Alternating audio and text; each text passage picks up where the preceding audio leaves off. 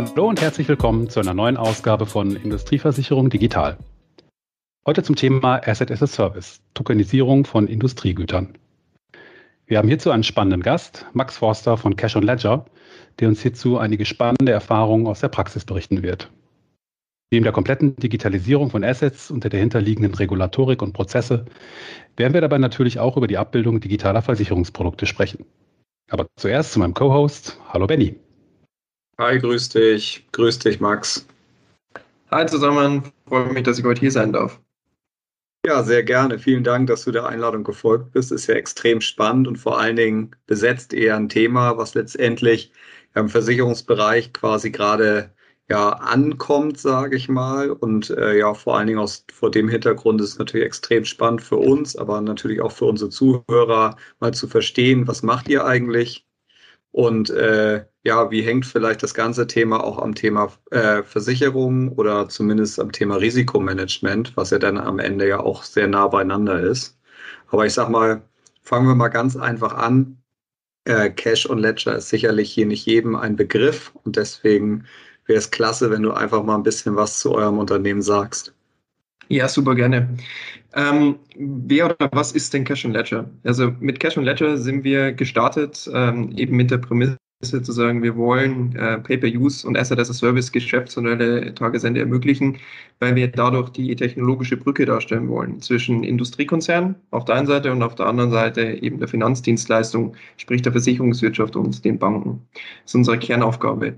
Was bedeutet Pay-per-Use oder Asset as a Service genau? Wir kennen den Trend vielleicht, der, der eine oder andere auch äh, der Zuhörer aus dem ähm, B2C-Umfeld, also aus dem Endkundengeschäft, wo wir tatsächlich sagen, wir kennen Carsharing-Modelle relativ lange. Da ist die Grundprämisse zu sagen, anstelle des Fahrzeugs kaufen wir jetzt die Mobilität. Das bedeutet, wir zahlen dann nur für die Mobilität, die wir nutzen, sprich für die Minuten, wo wir dann mit dem Car2Go eben quer durch die Stadt fahren. Und dieser Trend schlägt eben jetzt gerade auch um auf die äh, verschiedenen Industrien, also von medizinischen Industrien bis hin eben auch zum Metallbau, hin zum Maschinenbau und eben auch Traktoren und äh, weiteren Fahrzeugen und äh, den industriellen Applikationen dahinter. Und um dort eben wirklich nutzungsbasierte Abrechnungen zu ermöglichen, braucht es eben eine Infrastruktur, wo wir sagen, je nachdem, wie das Fahrzeug genutzt wird, einfaches Beispiel jetzt das Traktorenbeispiel, wir haben einen Traktor, wir fahren in den Wald, wir reißen einen Baum aus, ist natürlich das Fahrzeug stärker beansprucht, wenn wir mit dem Fahrzeug nur eine ganz klassische Transportfahrt durchführen. Und um diese Abrechnung eben darzustellen, dafür braucht es eben eine Abrechnungsengine und die heißt in unserem Fall Cash on Ledger. Und äh, damit quasi können wir diese nutzungsbasierten Abrechnungen, Überweisungen und tracken diese einzelnen Assets, wie wir sie nennen, also Vermögensgegenständen oder Werten, die die Firma eigentlich schafft, ermöglichen und dadurch eben natürlich auch ein neues Geschäftsmodell für die einzelnen OEMs und Hersteller quasi dann erwirken. Ja, das hört sich auf jeden Fall äh, ziemlich spannend an und ähm, kannst noch mal ein bisschen was dazu sagen, wie ihr auf das Thema gekommen seid? Also, du hattest ja so ein bisschen eben mal gesagt, dass ihr so, also dass ihr quasi so ein Stück weit als Benchmark, wie ich es verstanden habe, das B2C-Geschäft habt. Ähm, oder, oder, oder habt ihr da irgendwelche Kontakte gehabt in die Industrie, wie ihr da jetzt angefangen habt? Oder was, was war da euer Startpunkt? Wir haben uns eigentlich ähm, der ganzen Thematik wie folgt genähert. Wir sind alle relativ nah immer quasi an neuen Technologien äh, quasi dran gewesen, wie das Gründungsteam und hatten uns dann immer wieder die Frage gestellt, so nach dem Motto, vor allen Dingen im Blockchain-Bereich, was ist eigentlich der zugrunde liegende Wert von der Blockchain, also von der Lösung? Und vor allen Dingen von der Kryptowährung per se. Also was ist eigentlich so das grundsätzliche Marktbedürfnis, das der rauskommt, warum Menschen überhaupt eine Kryptowährung benutzen oder überhaupt de facto sich mit dem Themenfeld beschäftigen? Und da gibt es per se zwei Stoßrichtungen. Die eine Stoßrichtung ist das Klasse, also das neuartige M2M Payments äh, quasi Umfeld, also Machine-to-Machine Payments, wenn quasi die Maschine sich selber zahlt, so nach dem Motto, wo man natürlich dann die klassische programmatische Funktion, also diese if then else, wenn das, dann bitte das oder wenn das, dann bitte das abrechnen, natürlich zum Tragen kommt. Das ist so dieses eine Umfeld. Also man möchte jetzt von IoT Payments, also dem äh, Internet of Things Zahlungsverkehr sprechen. Da ist halt im Prinzip so der erste Anknüpfungspunkt gewesen, dass wir gesehen haben, okay, dafür gibt es jetzt hier einen Mehrwert, aber ist es wirklich mit der Kryptowährung gedeckelt? Und das zweite Thema, was natürlich Kryptowährungen öffnet, und das ist das, was eine Kryptowährung eigentlich ausmacht, ist, dass es eigentlich keine Währung ist, sondern eine neue digitale Anlageklasse. Sprich, durch Bitcoin, durch Ethereum, durch die ganzen einschlägigen Kryptowährungen, die vielleicht auch die Zuhörer mittlerweile schon kennen oder zu Genüge kennen, die sind meines Erachtens nichts anderes als der erste Prototyp einer digitalen Anlageklasse, also das erste EWPG, elektronische Wertpapier, das quasi ausgegeben wird, wo Menschen ihr Geld quasi anlegen können. Und das entspricht auch mehr quasi eigentlich dem Charakter von der Kryptowährung, weil durch den Kursverfall das viel näher an der Aktie ist als eigentlich an ähm, dem klassischen Währungsgedanken, die natürlich Wertstabilität äh, dementsprechend äh, beinhalten. Und diese beiden Modelle, wenn man die zusammenführt, hat man im Prinzip sozusagen auf der einen Seite dieses Marktbedürfnis für IoT-Payments, wo man aber sagen muss, okay, wofür brauche ich das? Und auf der anderen Seite eben den Nutzen oder das Bedürfnis zu sagen, wir brauchen eine neue digitale Anlageklasse. Menschen wollen ihr Geld nicht nur in Real Estate, ETFs und Aktien parken, sondern wir wollen quasi auch in ganz normale Commodity-Güter, also in den Traktor, in den LKW, in den wasserstoffbetriebenen LKW, in Solaranlagen, in diese Güter wollen wir investieren, um eben nicht nur quasi am klassischen Finanzmarkt gebunden zu sein. Und daraus ist die Idee von Cash and Ledger entstanden. Warum? Weil durch das quasi Verrechnen oder nutzungsbasierte Abrechnung von Gütern, wie zum Beispiel einem Traktor, entsteht natürlich das Bedürfnis zur Abrechnung und zur Zahlung. Bedeutet hier, dass wir auf Basis des Nutzungsprofils natürlich dann die Rechnung erstellen müssen und diese aber im Vergleich zu einer Kryptowährung eben mit einem klassischen Zahlungsverkehr setteln. Das heißt, wir als Cash and Ledger haben jetzt nichts zu tun mit der Kryptowährung, sind auch gar nicht in dem Space unterwegs. Wenn es irgendwann reguliert ist, können wir das als Zahlungsoption anbinden, wie jetzt Stripe oder andere Zahlungsmöglichkeiten. Aber im initialen Schritt ist es so gedacht, dass wir wirklich sagen, wir binden den traditionellen Zahlungsverkehr an, der sich natürlich jetzt weiterentwickeln muss. Da gibt es dann Initiativen wie Request to Pay wie Ende diesen Jahres, wo man quasi auf das Konto des Empfängers einen Berechnungsbetrag stellen kann. Man sagt, hey, ich hätte gerne von dir XY als Überweisung und das automatisch durchgeführt wird. Das sind so die Anfangsstufen bis eben hin zu, zu äh, Trigger-Lösungen für den programmatischen Zahlungsverkehr. Man sagt, if then else kann einfach dann in den Zahlungsverkehr reinprogrammiert werden. Und das ist eben im klassischen Bankensystem auch jetzt schon die Innovationsspitze. Der entwickelt sich gerade hin. Und das ist die eine Stoßrichtung, die wir in Cash Ledger natürlich sehr stark supporten eben dort auch äh, in Zusammenarbeit mit verschiedenen Verbänden und Gremien. Und die andere Seite ist natürlich, dass dieses Geschäft zu einer Pay-Per-Use Tagesende zu einem neuen Marktbedürfnis führt, weil die Fahrzeuge oder diese Assets ja de facto vermietet werden. Das bedeutet, der Hersteller verkauft es nicht mehr. Das wiederum bedeutet, wir haben alles auf unserer eigenen Bilanz, was die Bilanz ultimativ aufbläht und natürlich irgendwann zu einer Refinanzierungslast führt die dann wieder darauf geruht ist, zu sagen, hey, was sagen die Daten denn der Assets? Was ist denn das wert? Was kann ich denn eigentlich investieren? Was verdiene ich damit? Was ist mein Return on Invest? Und diese Daten quasi, da sitzen wir in der Mitte und erstellen diese Daten und haben uns dann gedacht, das ist eigentlich der wirkliche Use Case dahinter und das ist eigentlich das Marktbedürfnis, das da quasi dann eigentlich erfüllt oder befriedigt werden will. Und deswegen haben wir uns dann quasi dazu entschieden, eine Plattform dagegen aufzubauen, um eben genau diese Transformation dieser Nutzungsdaten oder Telemetrie, IoT-Daten in Finanzdaten zu ermöglichen und darauf eben die Investitionsklasse zu schaffen und auf der anderen Seite eben die Grundlage für IoT-Payments. Ich gucke mal gerade hier auf die mitlaufende Stoppuhr. Ich glaube, du hast jetzt in fünf Minuten quasi die gesamte Wertschöpfungskette, mit der ihr euch beschäftigt, hier mal eben runtergerattert. Äh, also ich glaube, ein sehr spannendes, sehr komplexes Thema hier für unsere Zuhörer. Aber ich glaube, wir müssen es echt mal Step by Step aufdröseln, damit wir den Kolleginnen und Kollegen draußen die Gelegenheit geben, jetzt all das, was du jetzt sozusagen abstrakt auf einer hohen Flughöhe beschrieben hast, jetzt mal aus einer Anwendersicht nachzuverfolgen. Denn, äh, muss man ja nochmal so pointiert sagen, ihr bildet ja wirklich End-to-End -End von der eigentlichen Nutzung des Assets, Abrechnung, Zahlung, Buchhaltung bis hin zur Refinanzierung, das ist gerade angerissen bei den Assets in den Bilanzen, den kompletten Lifecycle ab sozusagen. Gehen wir doch mal an dem Beispiel ähm, Traktoren äh, rein. Äh, ihr habt dort ja eben einen, einen Use Case, der durch die Presse ging, äh, live gebracht. Äh, wie sieht das mal konkret aus einer Endkundensicht? Also ich bin der Nutzer eines Industrietraktors, der den zeitweise braucht, für ein paar Stunden, für ein paar Tage. Ähm, fangen wir da mal an. Was macht hier die Endanwenderin, der Endanwender, wenn der ja, mal Trecker fahren will. Tagesende ähm, ist es eben mit dem Lindner-Beispiel, deswegen live haben, also die äh, Zuhörer können das auch gerne ausprobieren. Allerdings, Achtung, wenn man bestellen drückt, steht der Traktor vor der Haustür. Also da muss man da tatsächlich dann auch aufpassen ja. und muss den benutzen. Ich hole meinen Sohn dazu, super. So, ja, der ist dann tatsächlich, dann wird es ein teures Geschenk, aber immerhin, ja, man kann den auf jeden Fall dann nutzen. Ähm, Tagesende muss man sagen, diese, die Anwendung, die ich gerade beschrieben habe, äh, fokussiert sich sehr stark eben für den Hersteller und weniger auf den Nutzer. Der Nutzer hat einen ganz normalen Buchungsprozess. Also man kann sich vergleichen mit einer Six-Buchung. Wenn wir ein Fahrzeug mieten wollen, gehen wir auf die Website, haben die Anmeldemaske, sehen, okay, zu diesen Daten wollen wir dieses Fahrzeug mieten und sehen dann, ob ein Fahrzeug frei ist oder welches Fahrzeug oder welche Fahrzeugklasse denn zur Verfügung steht. Genauso kann man sich das hier quasi bei Lindner vorstellen. Man geht auf die Website, man schaut sich die Modelle an. Alle Modelle sind im Mietpark vorhanden. Dann kann man sich eins dieser Modelle eben aussuchen, klickt dort auf Buchen, schaut wie bei Booking.com oder bei den einschlägigen Portalen eben, ist das Fahrzeug denn verfügbar? Klickt dann den entsprechenden Zeitraum von einem Tag, ein paar Stunden bis hin eben zu einem halben Jahr oder vielleicht sogar länger de facto diesen Mietfuhrpark an, also dieses Fahrzeug und gibt dann unten, und das ist der erste Indikator dafür an, wie viele Stunden man das Fahrzeug denn nutzen wollen würde. Also Mindeststundenzahl ist 10, logischerweise, weil man kann, irgendwo muss man natürlich de facto den Wert reinziehen, also es ist irgendwo gekappt. Der Kunde kann nicht weniger als 10 Stunden pro Woche das Fahrzeug nutzen. Aber ab 10 Stunden bis 40 Stunden ist alles quasi drin und kann quasi dort selber entscheiden, wie stark werde ich denn das Fahrzeug nutzen. Auf Basis dessen wird eine provisorische Rechnung erstellt, das, oder provisorisches Angebot eigentlich korrekterweise, wo dann quasi dann drin steht, okay, Sie haben dieses Fahrzeug ausgewählt, wollen Sie den zusätzlich noch Anbauteil? Also wollen Sie diesen Traktor jetzt für Feldarbeit nutzen, wollen Sie den für Waldarbeit nutzen, vielleicht sogar für Streuarbeiten? Ähm, wollen Sie dann die entsprechenden Anbauteile mitmieten? Ja, nein, wenn ja, dann kann man die de facto dort aussuchen.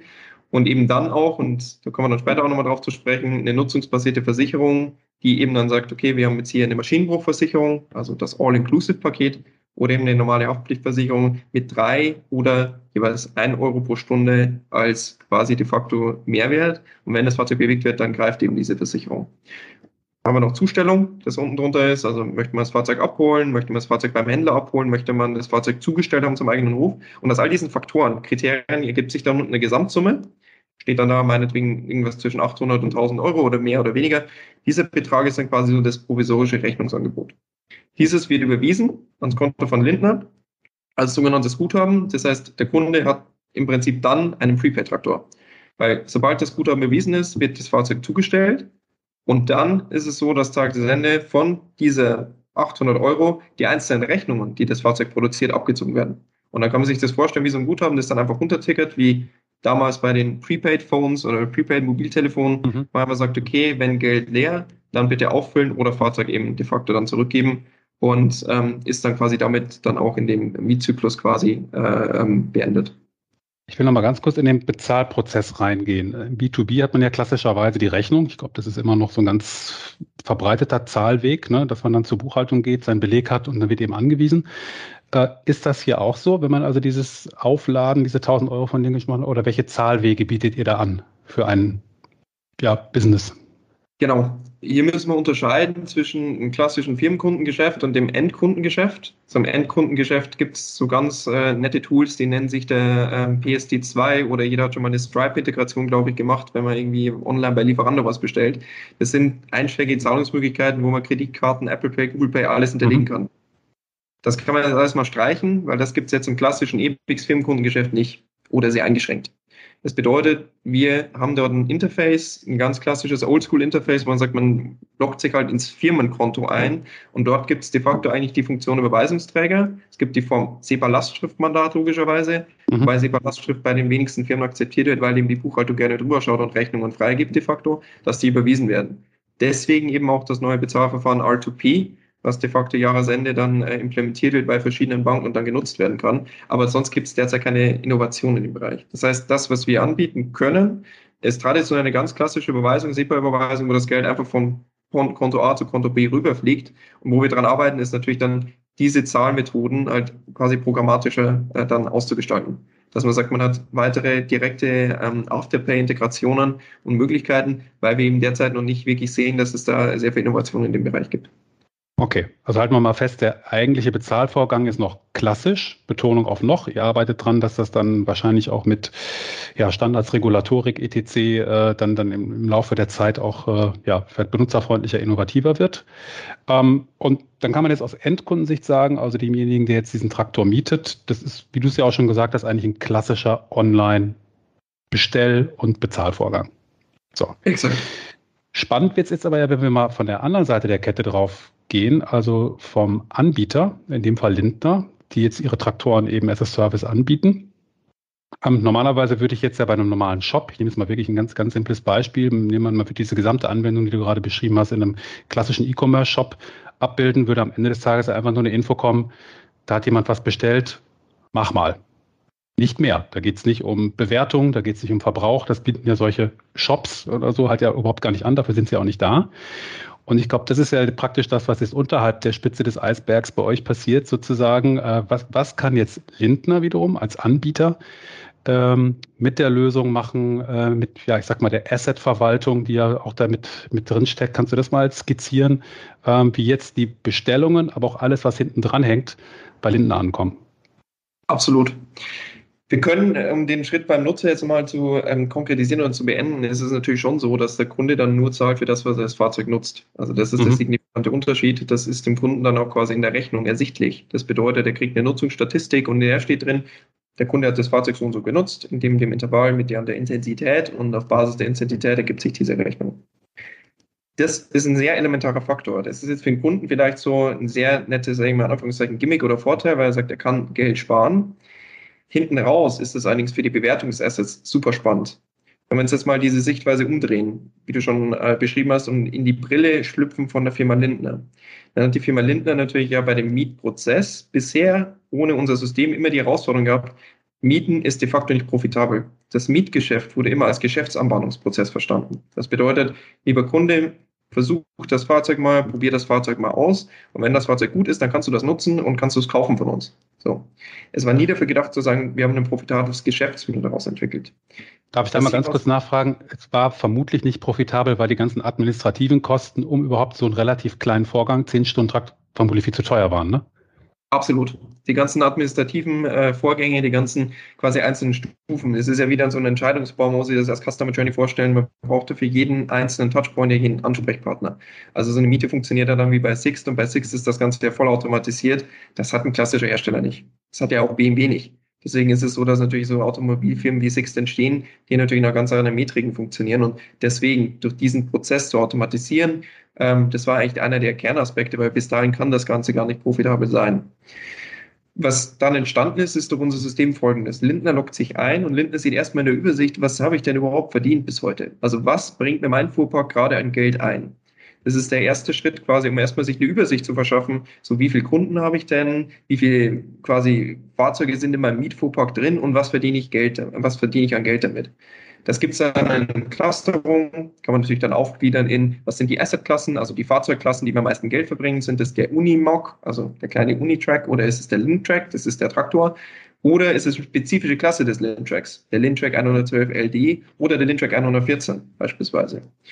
Diese ganze Aufgliederung ist dann quasi perspektivisch ähm, oder ist in der Plattform zu sehen. Und hat man quasi in der Plattform die komplette Übersicht darüber, was denn welches Fahrzeug zu welchem Zeitpunkt an Geld verdient.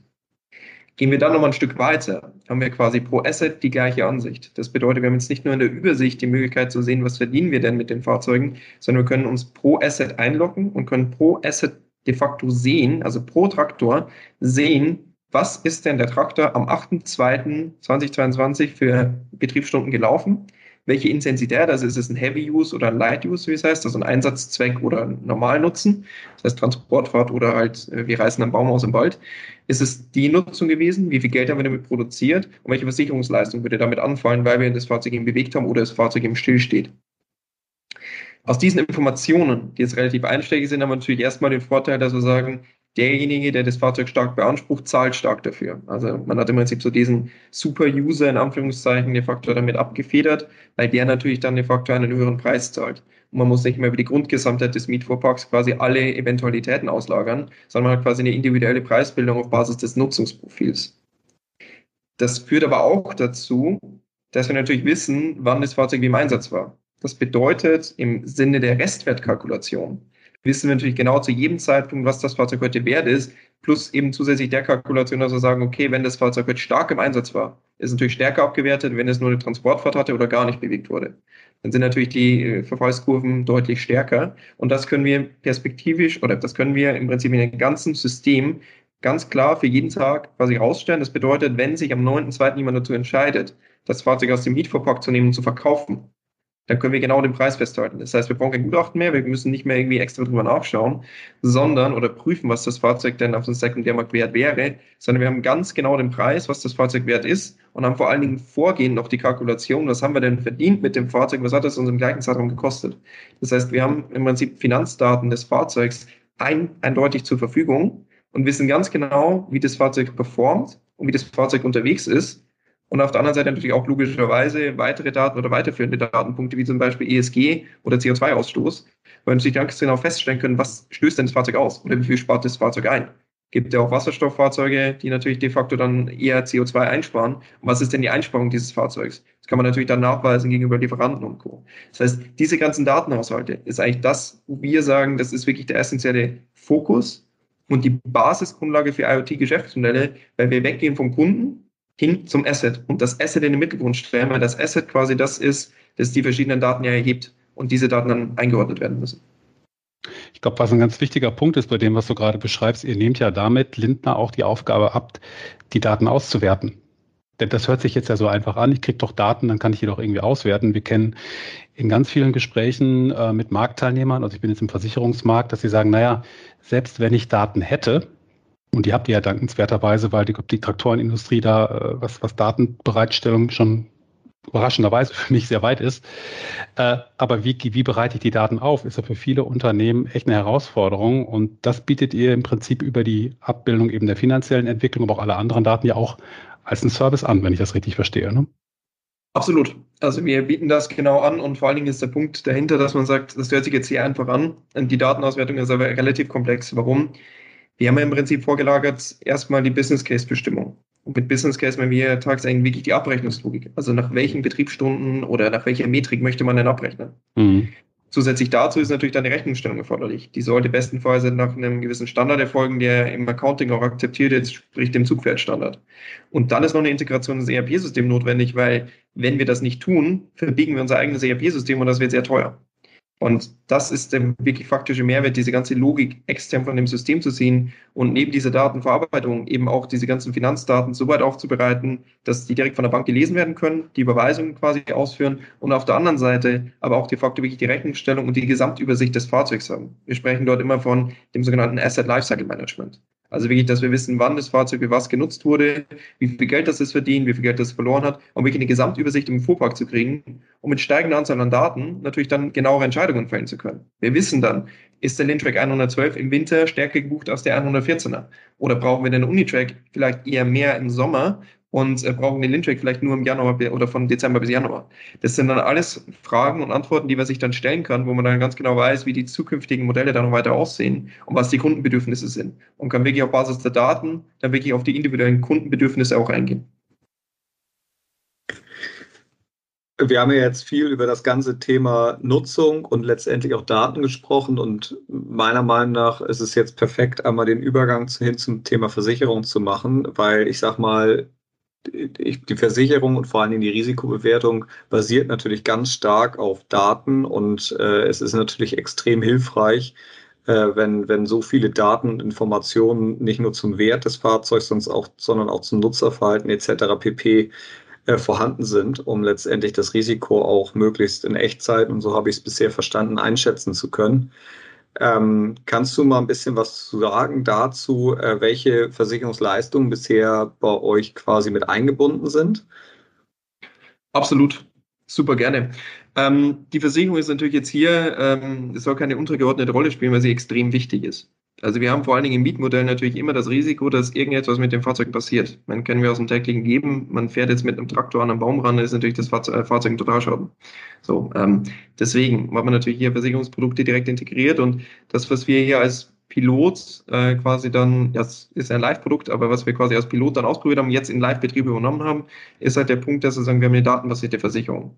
Das bedeutet wirklich auf dem Stundenprofil der Nutzung der Fahrzeuge wird eine Versicherung abgeschlossen. Man zahlt pro Stunde drei Euro. Oder man zahlt quasi pro Stunde einen Euro, je nachdem, welches Versicherungsprodukt man auswählt.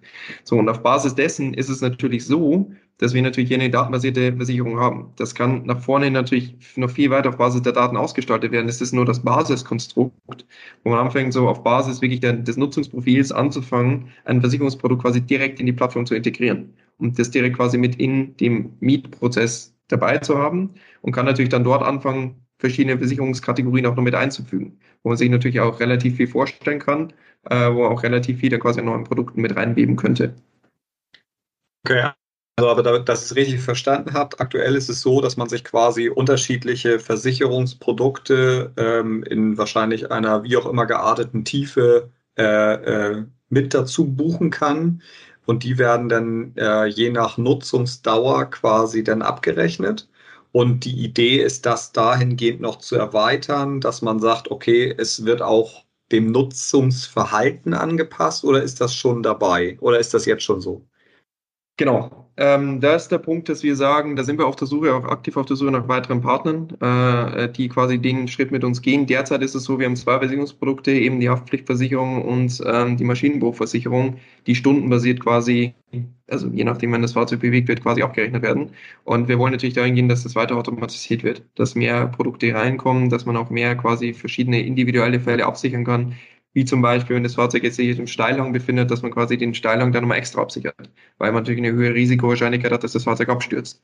So, und das sind natürlich dann Punkte, wo man sagen kann, äh, wie weit, dass man natürlich da ähm, weiter automatisieren kann, sind wir auch nicht die Experten. Wir sind die Experten für die IoT-Daten, wir stellen die zu bereit, wir stellen die zur Verfügung. Da sind wir natürlich dann auf unsere Partner angewiesen und sind, wie gesagt, sehr stark auf der Suche nach eben neuen äh, Versicherungsunternehmen, die da mit uns diesen Weg auch gehen wollen und gewillt sind, quasi dort auch äh, diese Modelle auszuprobieren, weil der Markt verlangt es und ähm, wir merken auch aus verschiedensten Industrien, dass immer mehr und mehr quasi Push in diese Richtung wir wollen wirklich äh, quasi erste Service-Versicherungen buchen und Versicherungsleistungen konsumieren und nicht mehr pauschal, sondern individualisiert quasi de facto kommt. Ja, kann ich total nachvollziehen und glaube auch, dass sich da Partner finden lassen, weil entscheidend für die ist ja, dass sie die Daten kennen, um das Risiko einzuschätzen. Und ich meine, die liefert ihr äh, und dementsprechend, äh, ja, also total spannend und letztendlich hier ja ein Stück weit vielleicht auch ein Aufruf an den einen oder anderen Zuhörer, äh, sich dann mit dir in Verbindung zu setzen. Ähm, noch eine Kleinigkeit oder eine kleine weitere Frage zum Thema Versicherung. Ähm, äh, neben dem ganzen Thema, dass ihr quasi die äh, Automatisierung der Versicherung, äh, ähm, äh, also des situativen Gedanken, sage ich mal, ähm, äh, nochmal weiter äh, durchdenkt, beziehungsweise da weitere Partner sucht und äh, versucht, das Ganze zu erweitern. Ähm, gibt es da weitere Ideen, die ihr habt, äh, das ganze Thema Versicherung in eurem Ansatz äh, äh, noch stärker zu nutzen? Klarerweise. Also für Asset as a Service ist es natürlich so, dass, wie eingangs schon besprochen, irgendwann eine Finanzierungslast entsteht. Es gibt schon einschlägige Versicherungskonzerne, die diesen Weg gegangen sind, zu sagen, wir sind natürlich Tagesender auch irgendwo Asset Manager und müssen natürlich unser Geld de facto dann irgendwo auch anlegen. So hat man jetzt diese Produktkategorien und die dementsprechende Risikoeinschätzung und die dementsprechenden Daten zur Verfügung, kann man natürlich dort auch quasi de facto dann Geld parken und kann natürlich diese Mietfuhrparks selber aufbauen. Das ist natürlich dann äh, ein Thema, wo sich dann der Versicherung auch ihr Geschäft in der Tagesende erweitert, aber natürlich ein super spannender Ansatz, quasi auch die Asset Management Kapazitäten einer Versicherung äh, quasi zu nutzen und dann bin ich da auch für den Vorteil der, äh, ähm, des Unternehmens quasi da noch einzusetzen. Und wie gesagt, einige oder ein Versicherungskonzern hat es vorgemacht.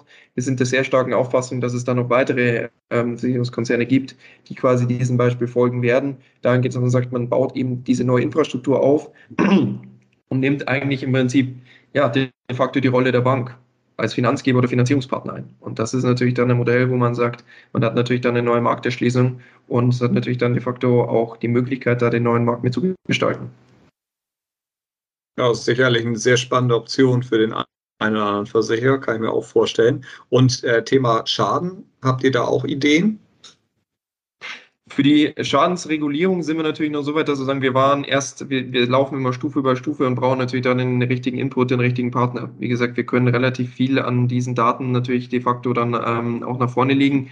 Wo wir derzeit natürlich sehr stark äh, dran denken, ist das bidirektionale quasi Versicherungsprodukt. Dahingehend, da sind wir natürlich auch wieder ein Konglomerat mit dem Zahlungsverkehr. Also man merkt, diese Welt ist immer miteinander verbunden, so wie man es dreht und wendet. Wo man natürlich sagt, wir haben jetzt das Beispiel, dass wir sagen, wir haben ein Fahrzeug, das hat einen Platten. Der entsprechende Kunde hat das Maschinenbruchpaket abgeschlossen, bedeutet, er kriegt diesen Schaden erstattet. Derzeit ist es natürlich so, dass es nach der Miete dann dementsprechend gut geschrieben wird. Also es kann nicht jetzt während der Miete quasi dann direkt quasi gut geschrieben werden, sondern es ist natürlich dann danach der Prozess, wo natürlich festgestellt werden muss, okay, der Kunde bekommt de facto dann den Betrag erstattet für den Tag, vielleicht sogar eine Ausfallwahrscheinlichkeit oder im Prinzip eine Ausfallversicherung, dass er natürlich Ausfälle hat, weil er nicht ernten konnte. So ist ja alles Möglichkeiten. Der Punkt dahinter ist dann, dass man sagt, wenn man hier automatisieren möchte, bräuchte man im Prinzip eigentlich eine Rechnungsstellung, die beidseitig funktioniert, das ist technisch möglich, aber auch einen Zahlungsverkehr, der programmatisch funktioniert, der im Prinzip dann funktioniert, wenn der Kunde einen Platten hat und der Kunde ein Maschinenbruchversicherungspaket abgeschlossen hat, dann zahlt Versicherung an Kunde automatisch, dass diese Rechnung automatisch durchläuft, ohne dass man sich quasi dann nochmal irgendwie auf die Prozesse einigen muss, sondern wir haben die Daten verlässlich zur Verfügung. Die Daten sind fälschungssicher. Das liegt an den IoT-Telematik-Einheiten selber die den sehr hohen ISO-Norm-Standard entsprechen, auch der in der Automobilindustrie, der jetzt beispielsweise genutzt wird, um auch autonomes Fahren zu ermöglichen, zumindest äh, eingeschränkt von Daimler. Es ist der gleiche Standard, der quasi dort verbaut ist, sprich die Daten können fast nicht manipuliert werden oder nur unter sehr, sehr großem Aufwand manipuliert werden, was wiederum bedeutet, dass man für diese kleinen Schadensfälle natürlich das automatisch regulieren könnte. Man bräuchte nur Zugriff auf die Daten, die wir natürlich bereitstellen. Das heißt, man bekommt dann quasi im Prinzip die Programmfunktion, wenn Platten, dann bitte Überweisungen tätigen direkt quasi ausgeführt und hat eine vollautomatische quasi Versicherungslogik, die dann implementiert wäre. Und dafür ist natürlich jetzt Arbeit notwendig, vor allen Dingen im Zahlungsverkehr, weil eben dieses bidirektionale, also dieses äh, vor allen Dingen nicht regelgebundene, diese Zahlungsverkehr, weil man hat nicht immer Platten, das kommt halt als Ereignis vor, es kann vorkommen. Dieses nicht regelgebundene bidirektionale, das ist etwas, was der jetzige Zahlungsverkehr einfach nicht abbilden kann was aber abbilden müsste für zukünftige Geschäftsmodelle, vor allen Dingen, wenn wir dann weiter Richtung autonom, autonomen Fahren denken und dann autonomen Fahrzeugen, die sich natürlich dann irgendwann auch selbst zahlen wollen. Also wenn wir dann in diese ganz abstruse und zukünftige Welt denken, sind diese Zahlungsprozesse natürlich gang und gäbe, sollte aber jetzt schon die Grundlage geschaffen werden. Und das sind natürlich Modelle, wo wir sehr stark dran arbeiten. Logischerweise jetzt natürlich mit dem Zahlungsverkehrsfokus, würde aber nicht schaden, wenn natürlich der ein oder andere Sicherer natürlich äh, da seinen Zuspruch tut, dass das doch ein gangbarer Weg wäre und ein interessantes Modell.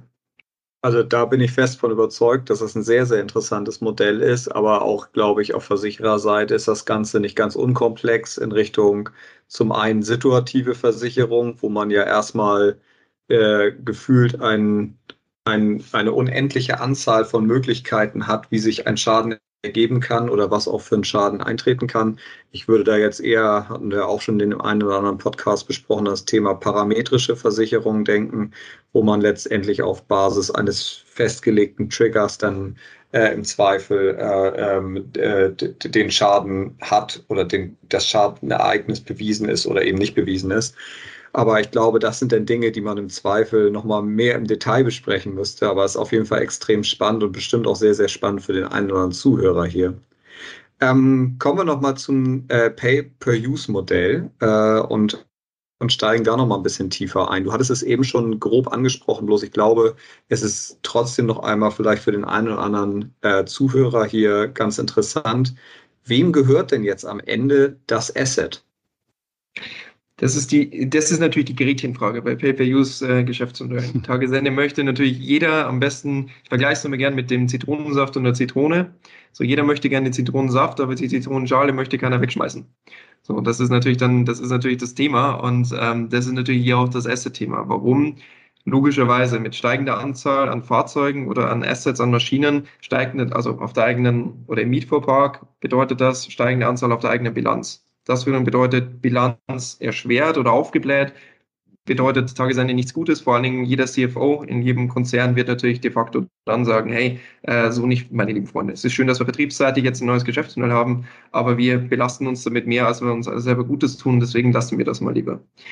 Das bedeutet, im Umkehrschluss braucht man natürlich verschiedene Finanzierungsmöglichkeiten. Der ganz klassische Weg ist natürlich eine Fremdfinanzierung, eine Fremdkapitalerhöhung, wo wir einfach halt im Prinzip Kredite ausgeben und diese Kredite ausgeben auf Basis der Firma. Die Firma diese Kredite nutzt, um Mietver äh, Mietvorpark aufzubauen und diese rauszugeben. Der einfachste Fall dahingehend wäre sogar so, dass die Firmen selber finanziell dazu in der Lage sind, diesen Mietverpark bis zu einem gewissen Zeitpunkt zu stemmen, um erstmal quasi auszuprobieren. Und das ist eigentlich der Regelfall. Auszuprobieren, ist denn ein Marktbedürfnis für Pay-Per-Use da? Sollte das mal bestätigt sein, wie jetzt auch im Falle Lindner ist natürlich so, dass man sagt, okay, man nimmt immer mehr und mehr Fahrzeuge rein und zu einem gewissen Zeitpunkt wird sich dann die Frage gestellt, wie können wir das Ganze refinanzieren? Eben wie gesagt, der erste Schritt Kreditfinanzierung Und die viel spannende Alternative ist natürlich dann zu sagen, okay, wie ist es denn, wir kennen doch Leasinggesellschaften, sprich Captive Finance. Wir haben das doch schon früher schon mal getan, auch Automobilhersteller tun das sehr regelmäßig mit ihren eigenen Banken mittlerweile, die sie aufgebaut haben. Können wir nicht Leasinggesellschaften aufbauen oder Special Purpose Vehicles, die nichts anderes tun, als diese Assets zu verwalten? Also Beispiel Lindner. Lindner hat jetzt äh, sich dazu entschieden, 70 Fahrzeuge mietverpackt zu haben. Sie wollen weiter aufstocken auf 130. Jetzt wird es zu viel. Wir nehmen die 130 Fahrzeuge in eine eigene Gesellschaft, in eine eigene Bilanz rein und diese quasi de facto diese eigene Gesellschaft verwaltet diese Assets. Diese Gesellschaft ist Lindner einer der Gesellschafter und weitere Gesellschafter können Finanzierungspartner sein, sprich eine Bank, sprich ein Asset Manager, sprich eine Versicherung, die quasi dann partizipieren an eben den Cashflows, die die Assets produzieren. Und auch das, dass wir in Lupenrein auch wissen, wofür die Assets genutzt werden, haben natürlich noch eine Transparenz über den Wert, den tagesaktuellen Wert der Fahrzeugflotte, weil wir wissen, wofür sie genutzt worden ist und wie die Abschreibung ist. Und gleichzeitig natürlich auch den Zitronensaft, der natürlich damit gepresst wird. So, das ist natürlich dann äh, der, der Cashflow, der, der vom Fahrzeug dann direkt quasi erstellt wird. Und damit hätten wir im Prinzip dann so die Finanzierung nach vorne hin. Dann gehört das Asset, nicht mehr Lindner, sondern dieser Gesellschaft. Die Gesellschaft verwaltet das Asset. Ja. Und in anderen Fall gehört das Asset halt der Firma Lindner und ist bei denen auf den Büchern quasi dann mit verbucht. Okay. Ja. Ich glaube, das war verständlich auf jeden Fall und nochmal danke für die Erläuterung. Ich glaube, das ist einfach wichtig, äh, nämlich jetzt nochmal noch mal ein bisschen ins Detail zu gehen, dahingehend, äh, äh, dass du vielleicht nochmal einmal sagst, ähm, wie, äh, wie jetzt das ganze Thema Tokenisierung damit zusammenhängt. Vielleicht auch nochmal am Beispiel Lindner. Sehr gerne. Sehr gerne. Bei Tokenisierung ist es so, sage ich mal vorab, ähm, unsere Firma heißt Cash on Ledger, aber wie gesagt, wir haben auch sehr viel mit der DLT und Blockchain-Technologie zu tun. Wir setzen die aber nur dort ein, wo es de facto Sinn macht. Und vor diesem Hintergrund sage ich auch Folgendes, Tokenisierung oder der Token per se ist ein technisches Mittel. Dieses technische Mittel ersetzt aber nicht die gesellschaftsrechtlich notwendigen Strukturen, die zugrunde liegen müssen. Das heißt, mhm.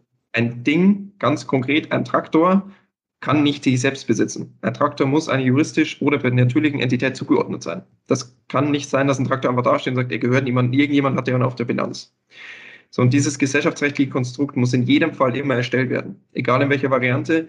Tokenisierung löst dieses Problem nicht. Tokenisierung ist, wie gesagt, nur das technische Mittel, um dann diesen Token verfügbar zu machen, diesen Traktor-Token. Aber der Traktor selber muss in irgendeiner Gesellschaft quasi auf der Bilanz geführt werden. Er muss irgendwem zugeordnet sein. Wenn das dann der Fall ist, dann wäre ein potenziell gangbarer Weg zu sagen, man nimmt dieses Traktor, diesen Traktor, diese Traktorengesellschaft, man hat verschiedene Gesellschaften und einer dieser Gesellschafter ist de facto ein Treuhänder, der eine gewisse Anzahl an Gesellschaftsanteilen verwaltet in Form von Tokens. Und diese Tokens können investiert werden. Bedeutet, Privatnutzer, natürlich Personen, institutionelle Investoren oder auch weitere, können diese Tokens kaufen und halten damit quasi dann einen Anteil an der Gesellschaft, die die Fahrzeuge verwaltet einen Traktor-Token auszugeben auf Basis eines einzelnen Fahrzeugs ist viel zu riskant, schon allein aus der Risikobetrachtung, wenn wir natürlich auf die Gesamtheit des Fuhrparks gehen müssen. Wenn genau dieser eine Fahrzeug, dieses eine Fahrzeug mit der, T, mit der Nummer TI 1610025 kein Geld produziert, aber der mit der Nummer 0026 Geld produziert, dann gehen dort natürlich die Streitereien los zwischen den Gesellschaftern. Das möchte man auf jeden Fall vermeiden. Deswegen ist es so, dass man gesamtgesellschaftlich über den gesamten Fuhrpark wenn dann dieses Asset oder die, dieses ähm, Produkt strukturieren muss und damit es dann Token investieren kann. Jetzt stellt sich aber dann natürlich mit der Tokenisierung die Gretchenfrage. Warum tue ich das dann? Der Token bietet jetzt hier einzig und allein den Vorteil, dass, dass quasi der materielle Vertrag digitalisiert ist und schneller von A nach B gesendet werden kann. Das macht bei Märkten mit hohem Liquiditätsvolumina oder beim hohen Tradingvolumen sehr viel Sinn. Macht aber weniger Sinn, bei längerfristigen Anlageprodukten, wo wir sagen, wir sind bei 10, 15, 20 Jahren. Dort sind natürlich auch die Beträge höher. Das bedeutet für den klassischen Asset Manager, wenn der Betrag unter 150 oder 200 Millionen Euro liegt, dann ist es natürlich so, dass man sagt, okay, dann wird es für uns eher schwierig, dass wir auch Geld anlegen, weil wir fangen für die kleineren Produkte gar nicht erst an, uns die Due Diligence zu geben.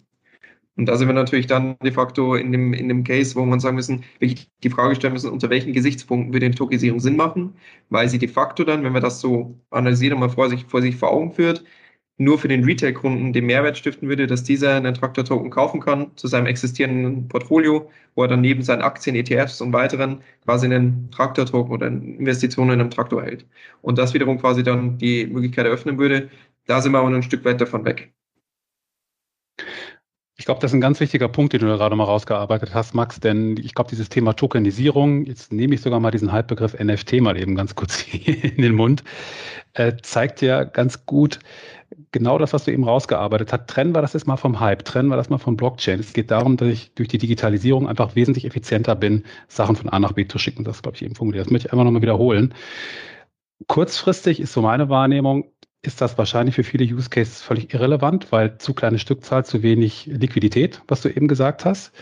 Äh, es macht dann umso mehr Sinn, je, je mehr der Gesamtmarkt sozusagen an digitalen Gütern oder Assets anwächst, weil dann entsteht Liquidität und dann entsteht das, was ja, ich glaube, zurzeit noch hochexperimentell an den Märkten halt stattfindet, dass ich diese Sachen auch traden oder halt untereinander halt abgleichen kann. Und von daher ist es, glaube ich, das ist so meine persönliche Meinung, so ein Henne-Ei-Problem. Ne? Auf der einen Seite ist es eigentlich zu begrüßen, dass man sich mit diesem Thema beschäftigt, bis hin zu den Auswüchsen NFT, sage ich mal, weil man sich mit dem Thema beschäftigt, sozusagen. Was heißt denn das eigentlich? Ein echtes digitales Asset, weil das ja total ungewohnt ist, ne? Und, und so weiter. Auch, dass die BaFin jetzt ja eben durch die Regulierung auch ihren Segen gibt und sagt, das darfst du unter gewissen äh, Auflagen halt, ne?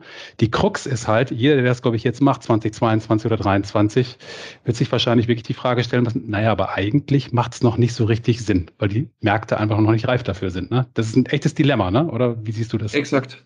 Ja, absolut. Also wir haben dir, also ich sehe es immer wie folgt. Das ist im Prinzip, wenn man es mal wirklich holistisch betrachtet, ist die Tokenisierung nichts anderes als eine neue Crowdfinancing-Möglichkeit oder Crowdfunding-Möglichkeit, wo wir sagen, wir haben einfach bloß, wie du sagst, eine effizientere Möglichkeit zu sagen, wir können Tokens oder digitale Aktien, ich nenne sie jetzt mal so, ähm, quasi von A nach B schicken. Ich finde es sehr gut, dass die BaFin eingreift, weil für mich ist da ein Statement zentral und das ist auch damals schon bei den Crowdfinancing-Themen immer zentral gewesen. Das Problem der Adverse Selection. So, die Adverse Selection bedeutet ja im Prinzip, man bekommt von institutionellen Investoren kein Geld. Das bedeutet, Tagesende, dass die Semi-Professionellen vielleicht auch kein Geld ergeben. Und irgendwann in dieser ganzen Kette landet man unten beim Endkonsumenten, der weder A das Risiko einschätzen kann, B noch eigentlich Ahnung vom Geschäftsmodell hat und C vielleicht auch gar nicht weiß, in welchem Bereich diese Firma überhaupt unterwegs ist oder wie sie aufgestellt ist. Das bedeutet, man holt sich Geld, im Prinzip, ich sage es mal ganz salopp, von Kredite 2.0, wo man den Hai hinten aber streicht.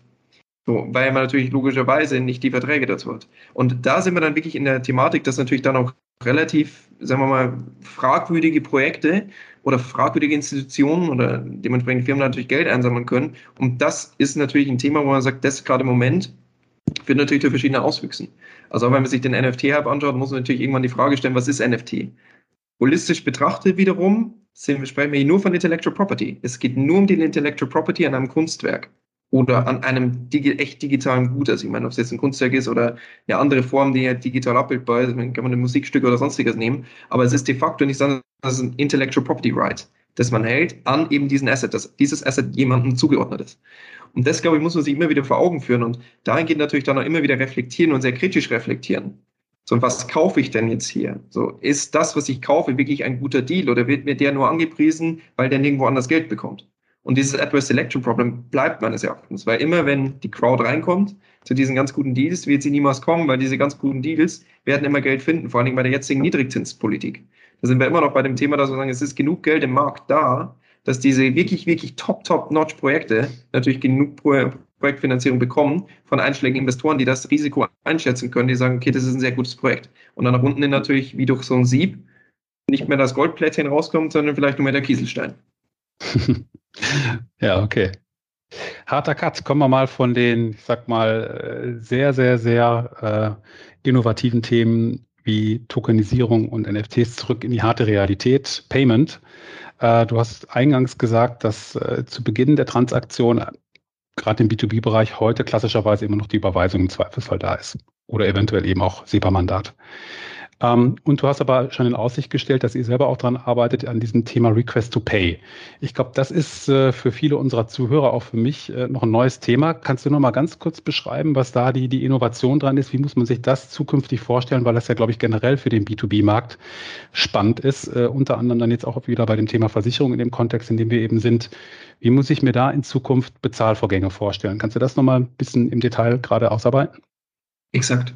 Also wir haben natürlich super gerne auch, also die Bezahlprozesse, wie schon eingangs formuliert, wir haben sehr viel getan im Bereich äh, ähm, Privatkundengeschäft. Es gibt sehr, sehr viele Zahlungskontenzugänge. Wenn wir sehen jetzt, kam letztens die Meldung der Sparkasse wieder raus, dass sie sehr viel äh, quasi auch mit Apple Pay jetzt de facto dann an äh, guten Konzernzahlen geschrieben hat. Das ist auch super, dass wir das für den Endkonsumenten getan haben. Also dahingehend sind wir schon digital aufgestellt. Da ist das super. Das alles fehlt aber, wie gesagt, wie eingangs beschrieben, im äh, quasi B2B-Geschäft. Also im klassischen Firmenkundengeschäft gibt es relativ wenig Informationen oder relativ wenig Innovation in dem Sinne. Das bedeutet, über EBIC-Schnittstellen können wir, wie gesagt, Überweisungen auslösen. Wir können dann Lastschriftmandate schreiben, also all das, was quasi gängig war, schon vor das heißt mal fünf bis, ja, eigentlich eher zehn bis 15 Jahren im klassischen Privatkundengeschäft, dass nicht mal Kreditkarten durchschlängig überall verfügbar waren, ist eigentlich jetzt so de facto eigentlich die, die Schnittmenge beim B2B-Geschäft.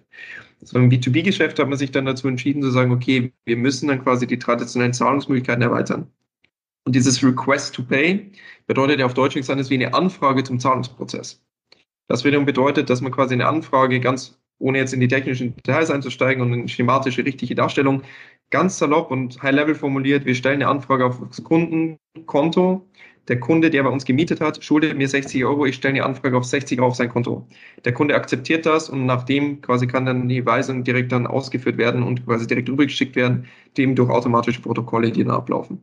Das bedeutet, Darf ich da mal ganz kurz, Entschuldigung, dass ich unterbreche, äh, Max, nochmal zum Verständnis. Das bedeutet, derjenige, ich nehme jetzt einfach mal Lindner hypothetisch, weil wir uns gerade an diesen Fall da so gewöhnt haben, die könnten physisch über eine Schnittstelle oder so diesen Request in das Konto des, äh, zu, der, der die Zahl aus reinstellen. Die Buchhaltung dessen, so stelle ich mir das gerade vor, sieht das, bestätigt das quasi, spart sich damit, ich sag mal, das ganze Abtippen von irgendwelchen äh, Empfangsdaten, Belegdaten und so weiter, muss eigentlich nur klicken. Ist das, das sehr einfach gesagt der Case? Genau.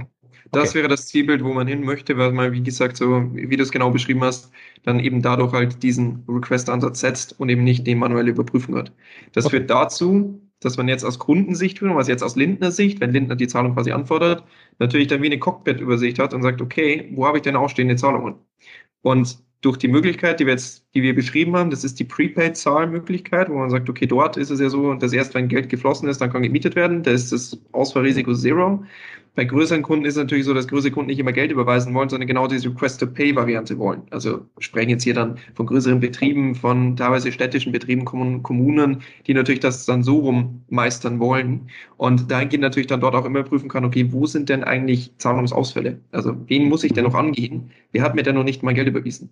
Ohne sich eine Liste auszudrucken und diese Liste durchzuprüfen, so wer von meinen Kunden hat mir denn eigentlich gezahlt und wer hat denn nicht gezahlt? So welche Rechnungen sind denn noch offen?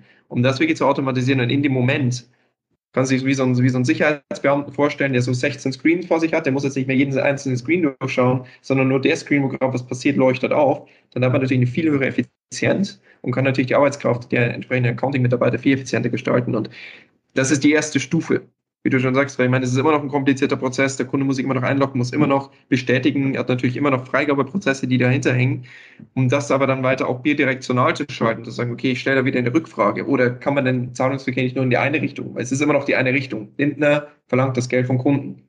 So, dann kann die Versicherung sagen, die Versicherung verlangt das Geld vom Kunden. Aber die Versicherung löst nicht automatisch die Zahlung an den Kunden aus. Mhm. So, das ist dann wieder ein Thema, wo man sagen muss, okay, wie können wir denn diese nicht regelgebundenen Prozesse, also diese automatischen Überweisungen auf Basis von, hey, wir haben gesehen, wir haben Platten am Fahrzeug, da muss sich jetzt nicht ein Sachverständiger mit beschäftigen. Der Schadensfall ist viel zu klein. Überweist das Geld direkt und damit muss sich nicht mehr die Accounting-Abteilung beschäftigen, sondern bitte das Geld einfach direkt quasi rüberschicken, sobald der Platten da ist und wir das in den Daten sehen. Weil diese Daten sind verlässlich und damit können wir automatisieren. Da muss es sich hinentwickeln. Und da ist auch Request to Pay die erste Stufe dazu. Ich spreche immer betrieben davon und mich mögen jetzt äh, die Zahlungsverkehrsexperten und Spezialisten jetzt als, als Zuhörerschaft vielleicht verteufeln dafür. Aber ich spreche davon, dass auch diese Request-to-Pay-Variante die erste Triggerlösung ist. Dass man sagt, wenn wir uns jetzt weiterentwickeln und wir dann sagen, auch in diese programmatischen Triggerlösungen reingehen, dann sind wir natürlich dann irgendwann auf verteilten Infrastrukturen, die auf Basis von diesen Events, platte Reifen, dann Aktionen Geld überweisen, auslösen und dann natürlich de facto dann wirklich vollautomatisch diese Geschäftsmodelle weitergehend automatisieren und effizienter darstellen. Mhm.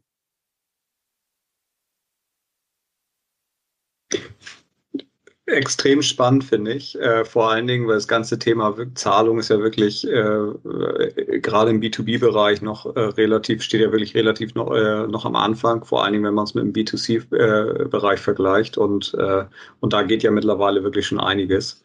Bringt ja mittlerweile sogar schon richtig Spaß, sich damit zu beschäftigen im B2C-Bereich. Ähm, kannst du noch mal ein bisschen was zu eurem Ausblick sagen? Also jetzt hattest du ja gesagt, ja, äh, ihr ähm, unter, äh, ja, arbeitet momentan stark am ganzen Thema äh, Zahlungsverkehr ähm, und äh, gibt es sonst noch Bereiche, wo ihr jetzt momentan euch einfach darauf fokussiert, äh, vor allen Dingen jetzt vielleicht auch im B2B-Umfeld, wo zukünftige Bereiche sind, wo ihr euch jetzt gerade mit beschäftigt, vielleicht auch beim Thema Versicherung und nochmal Transaktionen, obwohl wir da jetzt schon an der einen oder anderen Stelle sicherlich tiefer reingegangen sind. Super gerne. Ähm, wenn man sich unsere Entwicklung anschaut, dann ist das natürlich alles, was wir jetzt besprochen haben, die Produktweiterentwicklung. Also wo wir natürlich uns immer wieder in die Kapazitäten reindenken und sagen, wo können wir denn quasi noch weiter den Prozess automatisieren und verschlanken. Wenn wir uns in die Industrien reinschauen, ist für uns natürlich immer der Fokus und das ist der Mehrwert von Cash and Ledger gegenüber klassischen äh, Finanzierungspartnern. Jetzt vor allen Dingen hier gesprochen von Banken natürlich auch, zu sagen, wir verstehen den Industriekonzern besser. Wir können mit dem Industriekonzern, der Tagesende diese Assets erstellt, das ist derjenige, der den Need hat. Das ist derjenige, der das Bedürfnis hat. Wir sind technologische Schnittstelle zu den Finanzierungspartnern. Wir sind technologische Schnittstelle, um die Finanzierungsleistung oder Finanzdienstleistung in diesen Use Case zu integrieren. Aber wir haben im Prinzip die Ausgangslage, dass der Industriekonzern, derjenige, der die Gabelstapler herstellt, derjenige, der die LKWs herstellt, derjenige, der die Traktoren herstellt, vielleicht sogar medizintechnische Geräte herstellt oder aber auch Maschinenbau tätig ist und Laserschneidemaschinen herstellt. Diejenigen sind die mit dem Bedürfnis nach einem neuen Geschäftsmodell, die nachfragen, wie können wir unser existierendes Geschäftsmodell erweitern, dass wir neben dem klassischen Vertrieb von unseren Gütern auch quasi diese nutzungsbasierten Varianten anbieten. Und da sind wir gerade derzeit sehr stark quasi ähm, mit sehr vielen Kunden im Austausch, äh, wo wir auch quasi weitere Projekte schon realisiert haben. Dürfen wir, deswegen spreche ich immer von dem Lindner Beispiel, das, über das dürfen wir sprechen. Das ist mit David und Hermann Linden auch so abgesprochen. Äh, wir dürfen wie die anderen Beispiele natürlich logischerweise nicht so viel äh, vertrauen, weil es natürlich auch größere Firmen sind, die damit involviert sind. Darüber ist es natürlich dann schon so, dass man sagt, man, wir entwickeln uns gerade in die verschiedenen Industrien und sehen in jeder Industrie, die ich jetzt gerade genannt habe, also von medizintechnischen Geräten, wo wir mehreren Kunden im Austausch sind, bis hin aber auch zu Wasserstoff-LKWs, wo wir auch mit einem ganz konkreten Use Case gerade im Austausch sind und weiterlaufen, aber auch zum wie gesagt, weiteren Landwirtschaftshersteller, Maschinenbau, gibt es extrem viele Firmen, Gabelstaplerhersteller, Logistiker, Intralogistik, ähm, gibt es extrem viele Kundengruppen, die sich gerade auftun, weil dieser Need bei deren Kunden verstanden wurde. Also wiederum quasi von dem Hersteller, dessen Kunde hat einen Need kommuniziert, der verstanden wurde und der jetzt befriedigt werden möchte. Und dahingehend natürlich dann wirklich eine super Möglichkeit gerade darstellt, für eben Finanzierungspartner auch das klassische Umfeld aufzuspringen. Also wirklich auch hier zu sagen, eine Versicherung oder Versicherungskonzern muss nicht in der Rolle von der Versicherung bleiben. Sie kann auch die Rolle des Asset Managers übernehmen. So, das heißt, man kann auch de facto jetzt hier mal ganz salopp und ganz überspitzt gesagt den Banken den Ruf streitig machen. Weil der Bank ist traditionell im Elfenbeinturm natürlich bisher diejenigen gewesen, die gesagt haben, wir sitzen im Turm, aber geben Kredite und liebes Unternehmen, pitch doch mal bei uns, warum wir dir Geld geben sollten. Dieser Markt ist sich jetzt gewendet im Pay-Per-Use-Fall.